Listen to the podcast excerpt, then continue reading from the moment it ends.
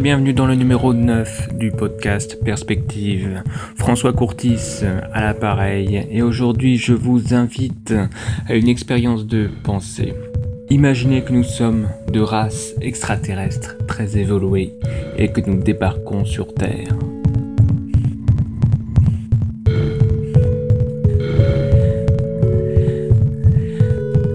Alors nous débarquons sur Terre et quels sont nos plans? Plusieurs options évidemment s'offrent à nous. Détruire l'humanité, sur le modèle des conquistadors qui arrivent aux Amériques et réduisent tout le monde en esclavage. C'est un peu la théorie de Stephen Hawkins qui lie le sort de l'humanité à sa discrétion. En gros, évitons de se faire remarquer, surtout n'envoyons pas de messages à travers l'espace pour indiquer notre présence.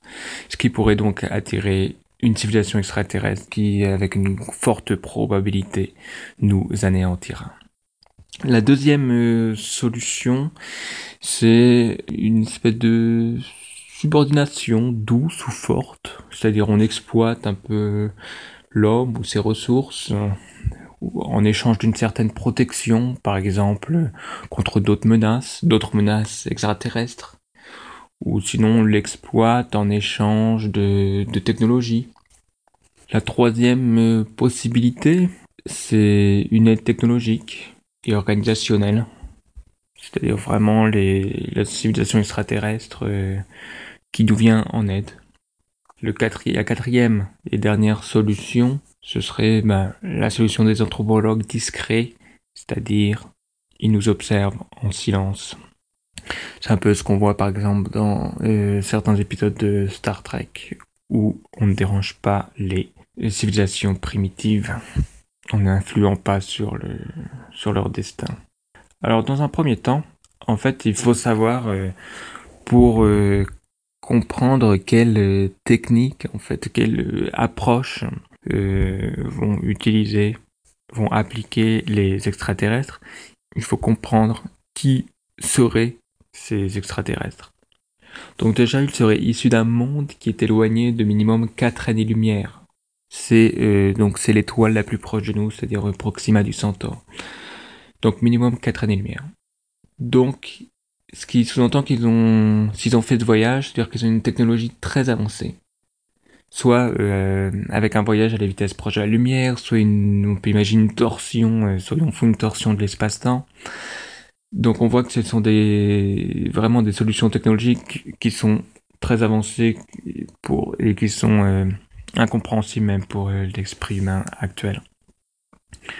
Donc s'ils sont très avancés, c'est-à-dire qu'ils déjà ils possèdent euh, des sources quasi infinies d'énergie, par exemple la fusion nucléaire, puisque parenthèse l'humanité ne sait pour l'heure utiliser que la fission ferme la parenthèse. Euh, pourquoi pas non aussi utiliser l'antimatière.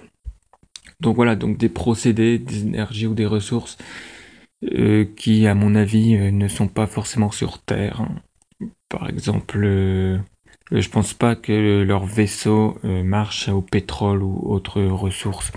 Il en est de même pour les matières premières. dans l'espace, il y a des météorites qui comporte euh, énormément de fer. Donc je ne pense pas qu'une civilisation extraterrestre se donne le mal de combattre, d'anéantir une planète gratuitement, alors qu'il y a énormément de matière en fait, euh, je dirais libre d'accès, c'est-à-dire non euh, sans propriété, qui sont et sans vie, qui voyagent autour de notre système solaire ce qui réduit un peu le risque, le scénario, euh, le risque de scénario de domination.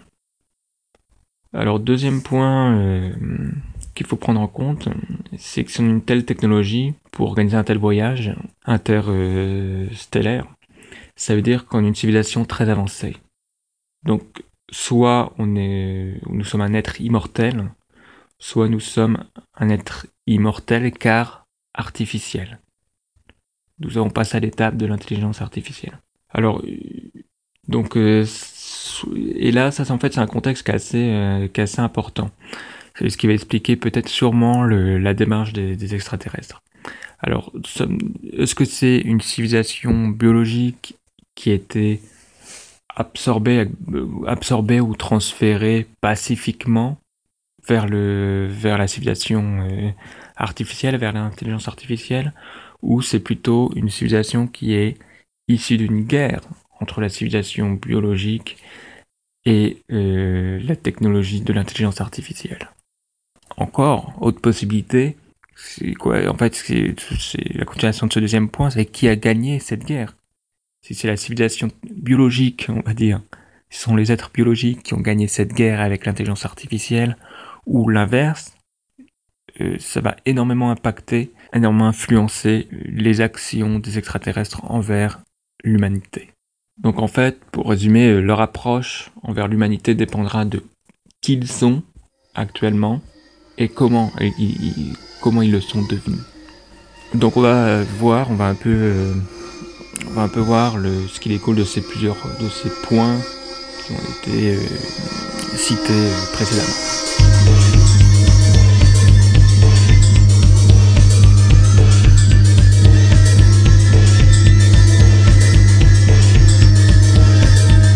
S'ils sont issus d'une civilisation euh, IA, une civilisation d'intelligence artificielle, qui a écrasé hein, ses créateurs biologiques dans une guerre, par exemple. Alors, ils seront forcément plutôt méfiants envers les autres, les autres êtres biologiques. Ou aussi, ça peut être, euh, ce qui peut être intéressant, c'est qu'ils peuvent être méfiants, pas forcément envers les humains, mais envers les intelligences artificielles des humains qui à terme représenteront un danger pour eux, puisqu'on peut imaginer une guerre entre euh, donc l'intelligence humaine artificielle humaine et l'intelligence artificielle extraterrestre. Alors que pour eux, le danger issu de l'humanité biologique, je dois ajouter, est vraiment mince puisque nous sommes tellement peu développés technologiquement. Dans ce cas-là, dans ce type de, de civilisation extraterrestre, euh, d'intelligence artificielle hein, qui est issue d'une guerre, on voit que le scénario le plus probable, bah, c'est euh, la méfiance et donc on supprime l'humanité, ou sinon on, est dans un, on sera dans un cas de subordination assez, assez forte. Alors si c'est une civilisation extraterrestre d'intelligence artificielle, mais issue d'une intégration douce entre la biologie et, et l'intelligence artificielle, c'est-à-dire une, une civilisation biologique qui a migré progressivement vers l'intelligence artificielle. Alors je pense que là, ici, leur expérience les guidera vers une observation à distance de l'humanité. Parce qu'en fait, pour eux, ce qui est intéressant, ce sera de savoir comment se créer la vie intelligente, comment, se créer le, passage, justement, cette migration de la civilisation biologique vers la civilisation de l'intelligence artificielle. Euh, car pour nous, en fait, c'est un peu... Euh, on peut faire une analogie un peu avec, un, avec notre niveau. Parce que pour nous, on se pose la question en fait de l'apparition de la vie. Par exemple, est-ce que la vie euh, a pu apparaître sur Mars alors qu'il y avait des conditions similaires il y a quelques milliards d'années, à savoir de l'eau liquide? En fait, pour une intelligence artificielle, on a un autre niveau. C'est-à-dire, on va est-ce que euh, l'apparition de l'intelligence artificielle, euh, est-ce que c'est un phénomène qui arrive dans chaque dans chaque civilisation? Est-ce que chaque civilisation tend vers ce stade? Et donc ça, on va voir que ça va pousser euh, la civilisation extraterrestre à une, à une observation discrète de, des activités humaines. Alors peut-être une exception, c'est euh, si cette euh, observation est réalisée donc par de, une civilisation extraterrestre, une civilisation artificielle, d'intelligence artificielle, qui est issue d'êtres qui sont morphologiquement proches d'autres espèces sur Terre. Par exemple, des extraterrestres qui, à la base, seraient très proches, euh, qui auraient une morphologie très proche des, éléphants ou des pieuvres. Et donc là, on peut imaginer tout de même qu'il y a une qu'ils appliquent une espèce de, subordination, car pour ces extraterrestres, en fait, on, on représenterait une menace pour justement pour ces pieuvres, une menace pour ces éléphants. Et donc là, en fait, ce serait assez amusant, parce que vraiment pour notre ego euh, démesuré, ce serait une catastrophe parce que les extraterrestres, en fait, ils s'intéresseraient pas vraiment à nous, mais ils s'intéresseraient justement à des espèces que nous on juge inférieures, des espèces animales inférieures. Donc euh, là, j'ai pris l'exemple de, l'éléphant ou de la pieuvre. En plus, double affront pour notre ego, c'est qu'il nous juge pas assez euh, responsables et donc il est obligé d'instaurer une tutelle sur l'humanité pour éviter la disparition donc des, éléphants ou des, pieuvres. Donc ça, c'est un cas de figure qui s'applique pour les espèces extraterrestres encore biologiques, tout comme hein, pour les espèces euh, extraterrestres qui ont fait leur migration vers le, une, migration douce, pacifique, vers euh, l'intelligence, euh, vers l'intelligence artificielle. Alors maintenant, parce que donc là, on a vu surtout en fait les espèces, les, les civilisations extraterrestres qui ont migré vers l'intelligence artificielle à part un peu le, dernier point que nous venons d'aborder. Euh, mais donc là, on va voir plutôt les espèces, qu'est-ce qui se passe en cas d'espèces euh, encore biologiques. Donc là, ce qu'il faut savoir, c'est qu'on a un être immortel, on est extrêmement prudent. Et sûrement on est immortel puisqu'on a un tel stade technologique que l'immortalité biologique, je pense que c'est plus un, plus vraiment un problème avec le, donc le, progrès de la médecine, etc., etc. Donc si une, civilisation extraterrestre nous visite, ils sont immortels. Donc déjà à mon avis ils vont pas nous visiter par eux-mêmes, c'est trop euh, trop de danger. Ils vont plutôt envoyer des, robots. Ça c'est le premier point. Là c'est il faut revenir un peu sur le, background euh, historique et écosystémique de, cette espèce biologique, de cette espèce extraterrestre.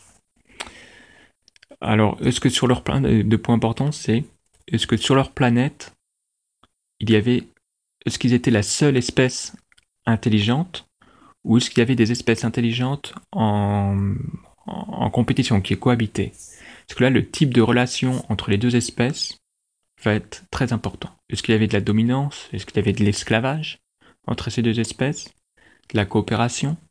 Par exemple, on peut imaginer, euh, euh, au niveau de l'humanité, on peut imaginer que ce qu'on serait devenu si Néandertal avait survécu. Est-ce que ce serait, euh, pour nous, est-ce que ce serait une espèce d'esclave actuellement? Est-ce qu'il serait à notre égal? Voilà. On voit que, que, en fonction de ces différents rapports entre ces deux espèces, notre civilisation se serait développée différemment. Et à mon avis, en fonction de ce background écosystémique, bah évidemment, ça va beaucoup jouer sur comment cette civilisation extraterrestre va nous traiter. Puisqu'on voit que s'ils ont coopéré, s'ils sont dans un procédé de coopération sur leur propre planète, bah, ils vont sûrement se tendre, tendre aussi vers un, système de coopération entre eux et nous. Et à l'opposé, s'ils sont un, un, système de subordination sur leur propre planète, évidemment, ils vont tendre à appliquer ce système de subordination. Donc aussi leur euh, l'historique de ces civilisations, de la civilisation extraterrestre qui va nous visiter, va avoir énormément d'impact. Parce qu'en fait, est-ce que c'est une civilisation qui a vécu des phases d'effondrement ou de catastrophes écologiques ou est-ce qu'ils ont étudié d'autres civilisations euh, extraterrestres qui se sont éteintes? Et parce qu'en fait, dans ce cas-là, d'après leur modèle, l'humanité va, de toute façon, va disparaître. Par exemple, nos technologies sont pas assez résilientes. Euh, d'après leur modèle, on va droit vers la catastrophe euh, écologique.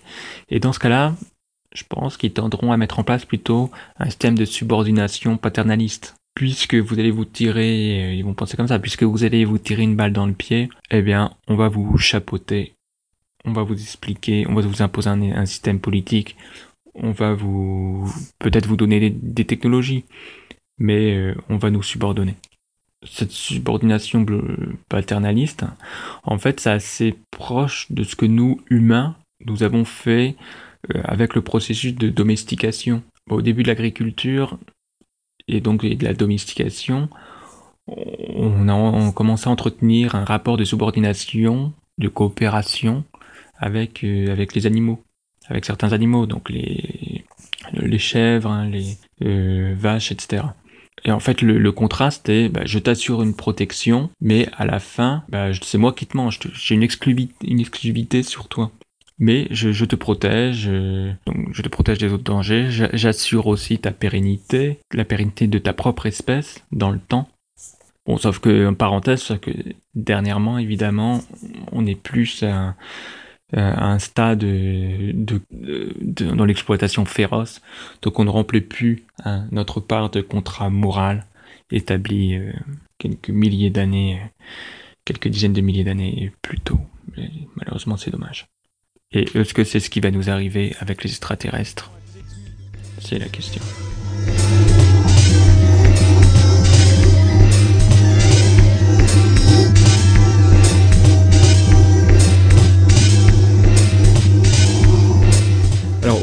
Important qui va influencer sur leur euh, interaction avec notre espèce, comment est-ce qu'ils vont nous coloniser, est-ce qu'ils vont nous observer, nous observer discrètement, etc. C'est en fait l'avenir, l'avenir de leur propre civilisation puisque en fait peut-être que euh, doivent fuir leur planète puisque je pense pas à l'issue d'une que la cause soit une catastrophe écologique puisque quand on est capable de créer des vaisseaux euh, et des qui font des voyages inter euh, interstellaires je pense que tu es capable de dépolluer ta, propre planète mais euh, par exemple, ça peut être la fin de vie de, de leur étoile. Dans ce cas-là, par exemple, ce serait le cas du Soleil. La fin de vie du Soleil, c'est le, diamètre hein, de l'étoile augmente et on sait que dans quelques milliards d'années, en fait, la vie sur Terre, par exemple, sera euh, impossible, qu'on sera complètement grillé par le Soleil, qui sera en fin de vie. En fait, peut-être que c'est ce qui leur arrive et qu'ils cherchent une nouvelle, euh, une nouvelle Terre et euh, que nous sommes, disons, la planète la plus proche, la plus, apte à les abriter. Et donc évidemment, dans ce cas-là, on va pencher plus pour un système de hmm, coopération, subordination, puisque étant donné qu'ils sont plus élevés, plus élevés euh, euh, technologiquement, ce sera un marché du type, euh, bon, on vous apporte une technologie, et donc accueillez-nous. Mais étant donné qu'il y a cette technologie, cette supériorité technologique, on sait qu'on sera dans une, dans une situation d'infériorité tout de même. Voilà, donc pour résumer, on voit que l'attitude d'extraterrestres qui arriverait sur Terre serait en fait dictée par euh, quatre éléments. Premièrement, c'est bah, leur histoire, ce qu'ils ont eu des effondrements, est-ce qu'ils ont eu des guerres avec euh, leur propre intelligence artificielle qu'ils ont créée Est-ce qu'ils ont migré euh, pacifiquement vers cette intelligence artificielle Est-ce qu'ils ont migré, tout simplement euh, Le deuxième point, c'est l'écosystème. Est-ce qu'il y avait plusieurs espèces intelligentes qui sont en coopération, en compétition? Le troisième point, c'est leur morphologie. Est-ce que leur morphologie est proche de certains, de certains animaux qui sont présents sur notre, sur notre Terre Il y a aussi un point qui est lié à notre propre euh, attitude. Est-ce que nous, nous sommes euh, capables de préserver euh, la vie, justement, de pérenniser la vie de ces animaux qui leur sont morphologiquement proches mais aussi pérenniser, est-ce que nous sommes capables de pérenniser notre propre civilisation? Puisque sinon, si nous ne sommes pas capables, évidemment, ils seraient plus enclins à intervenir. Et enfin, le, dernier point, c'est justement leur avenir. Euh, est-ce que ce sont des réfugiés euh, planétaires?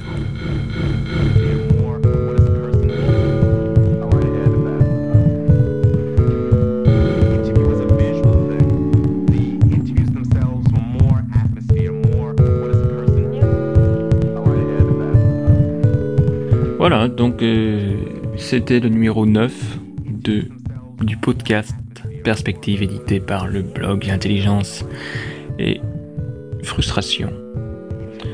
N'hésitez pas à vous abonner à notre podcast, à faire parler de lui.